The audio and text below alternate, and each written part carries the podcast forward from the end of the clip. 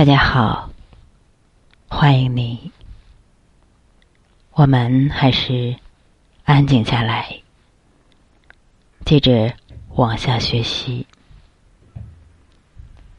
昨天齐博回答了导致中风的五种情形。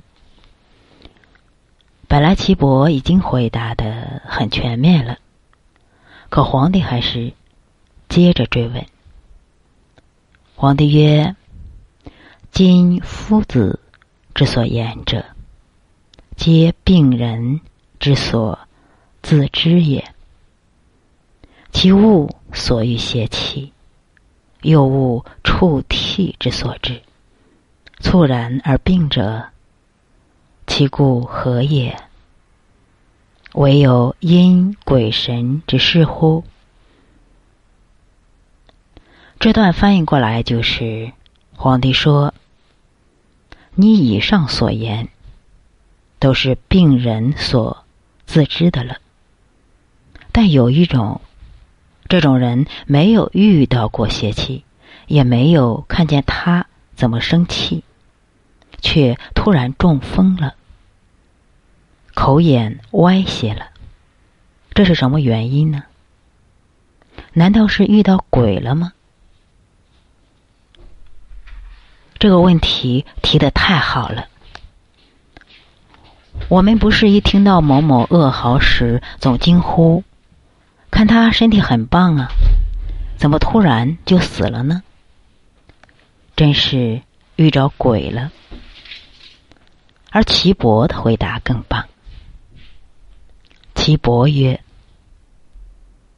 此亦有故邪留而未发，因而。”志有所悟，己有所慕，血气内乱，两气相搏，即所从来者，视之不见，听而不闻，故似鬼神。岐伯回答说：“这个依旧是有故邪留在体内，而未发作。”你以为他现在不生气，以前没生过气吗？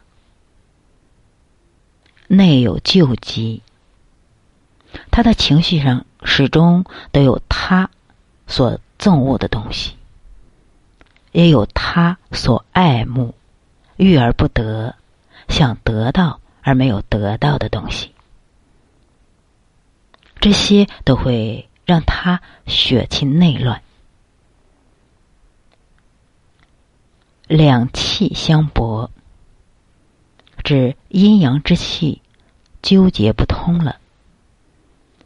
虽然他表面上不露声色，但里面气血全是乱的。其所从来者微，视之不见，听而不闻，故似鬼神。只不过病因的表现极其细微，是肉眼。看不见的，用耳朵是听不见的，所以看上去像鬼神导致而已。但你若用心眼去看，用心耳听的话，一切照然。他是从来不发脾气，但越是不发脾气的人，可能里面憋得越狠。一旦爆发出来，要么是要了自己的命，要么杀死别人。皇帝曰：“其助而疑者，其故何也？”皇帝进一步逼问：“其助而疑者，其故何也？”意思是说，那些只靠注油的方法，而不必扎针吃药就能治好的病人，是什么原因呢？在这儿出了一个新的治疗方法——注油，祝福的祝，犹豫的犹。啊，首先大家说一下，注油指的是南巫。岐伯曰。先巫者，因知百病之生，先知其病之所从生者，可助而已也。因为是啊古文，所以大家啊用心去听。岐伯说：“上古有巫，知道百病之所胜。胜利的胜，胜就是疾病胜负循环的过程。因为巫知道百病产生的原因，所以用祝由的方法就可以治愈百病。”先说一下巫，什么巫呢？上古通天地神明的人，通天地神明的人是巫，女的叫巫，男的叫祝，有的叫习。习就是左边一个巫术的巫，右边是个看见的见，也是男巫的意思。从感知力上讲，女巫通天的能力更强，但男巫对人的控制力更强。于此，男巫最后就兼大酋长和巫术于一。再说祝由，也就是南巫。古代中医除了针灸、药、鞭。按窍，还有一种神奇的疗法叫祝由。祝由就是靠念咒和意念，还有画符来治病。祝由比后来的福禄派要高级一些。福禄派画的符里面都有药，比如朱砂，而祝由有点玄妙的意思。关于祝由，是指古代巫师作为人和神的中介，以鬼神或者祖祖先的代言人的身份，而为人们著说病由。啊，用鬼神或者是祖先的代言人的身份为人们著说病由。上古有大巫叫苗阜。他治病是以坚为习，草菅人命的坚是一种植物，以雏为狗，北面而筑发食言儿，就是他用草做成席子，用草扎一只狗做祭祀品，面北而祈祷，一直说个不停。因此，巫的主要职能就是取悦神，来驱除鬼。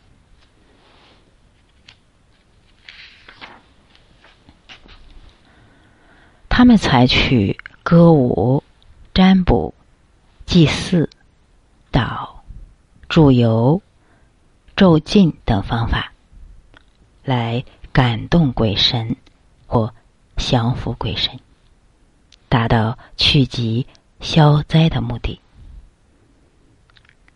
故上古有大巫医，比如说苗阜，还有渔夫，渔夫也是黄帝时期的一个良医，还有巫咸是唐尧时期的人。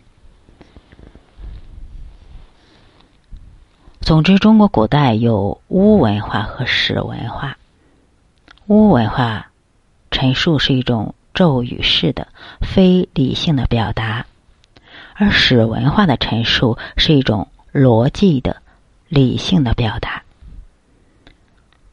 巫文化强调神圣，也就是说用心识和直觉来治病，而史文化后者也就重视了工和巧。就是强调思维和推理的方式来辩证施治。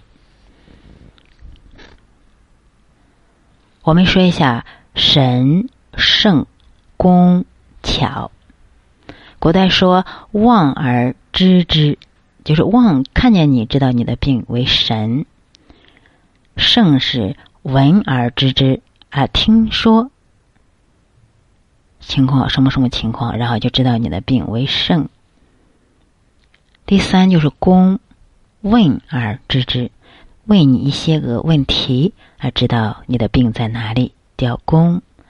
第四是“巧”。切而知之，就是搭完脉以后知道你的病在哪里，叫巧。《黄帝内经》在《素问·遗精变气论》中说：“皇帝问曰：‘余闻古之治病，为其遗精变气，可助油而已。今世治病，毒药治其内。’”真实治其外，或愈或不愈，何也？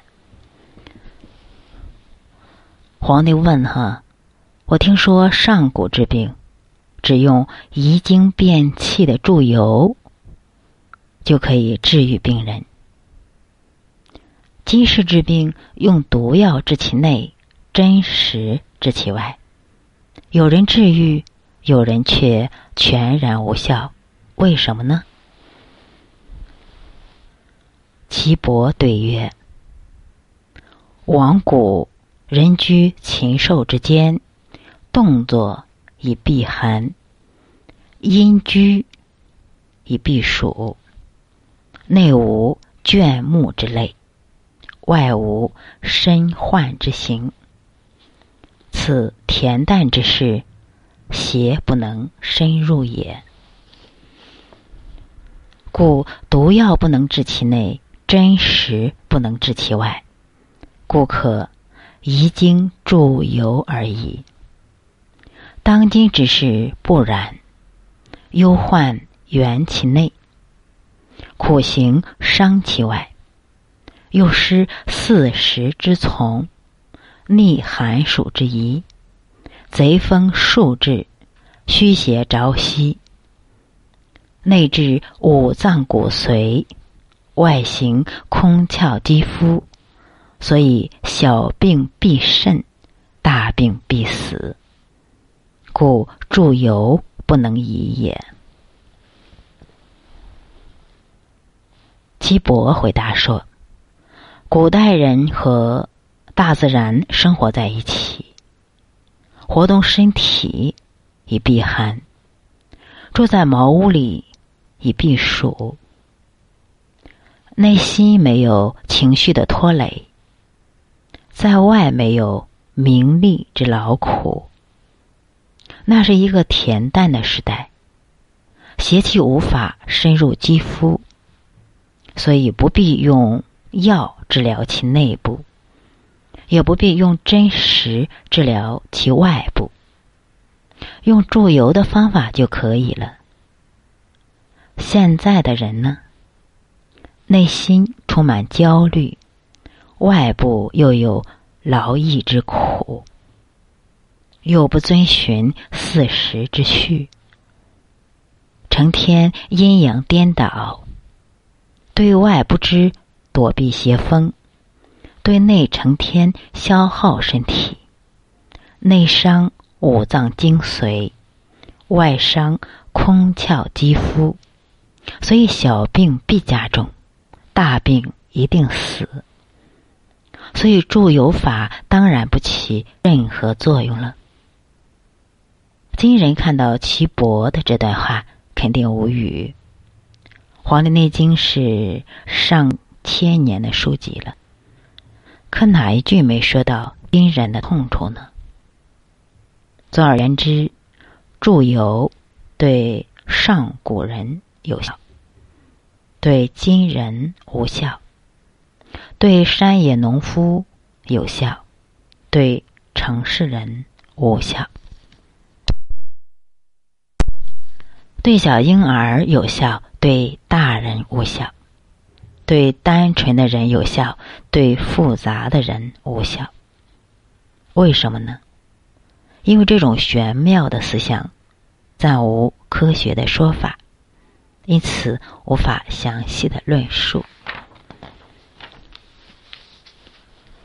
我们再说下面这句话：“唯圣人从之，故身无其病，万物不失，生气不竭。”我们回到四气调神大论，“唯圣人从之”，是说只有圣人能够依从于天道，因此身无其病。其在古代就是。大的意思是说，圣人不会得很大的病，不是说圣人不得病，而是他们不得大病、怪病。反过来讲，我们之所以得大病、怪病，是因为没有依从天道。在圣人当中，我倒认为孔子是修为最高的。他不仅一生没得过什么病，仅有一次小病。子路劝他服药，他还拒绝了，还留下了那句：“子之所甚，其战疾。”一生最警惕的就是战争、疾病和斋戒，而且他临去世前还知道自己将不久于人世，提前安排了学生子贡处理自己的后事。什么叫修为？不是每天打坐、吃斋、念经，而是非常明晰自己是谁，并能够明了自己的来处去处。万物不失，生气不竭，是说万物不失天道的话，就会生生不息。总之一句话，就是人本于天，天本于道。道本于自然。什么叫自然？宇宙万物干嘛不直接说宇宙万物，而说宇宙万物是自然？中国人为什么非得用这两个字来表达宇宙呢？自然和天然又有什么不同？还是得看《说文解字》。你才知道中国为什么把“自然”这两个字叫做“自然”。字是鼻子，所以字就指呼吸。一个正常的没病的人，对呼吸是无感的，是最自然的一件事儿。只要有感，比如呼吸不畅、憋闷、有呼吸声等等。就是有病了，就是不自然。说实在的，无论练什么功，我最反对一开始让人练呼吸，这样很容易搅得你气血全乱。什么是然？然字有犬旁，有肉旁，四点水儿是火。火烤肉就产生香气。谁的鼻子最灵？犬，也就是狗。闻到肉香，自然就跑过来。这就是然，然是本然，是本性。所以自然就是不被察觉的本性。本性可以觉知，但不能干扰。道法自然，就是叫你别较劲儿，只是用一颗安静的心去听、去观、去照、去觉知，而盘腿了、调呼吸了，只是为了提升你观和照的能力，而不是修行的必要、修行的必须。因为修行的目的不是你会盘腿了。而是你要通过观和照，达到了觉悟。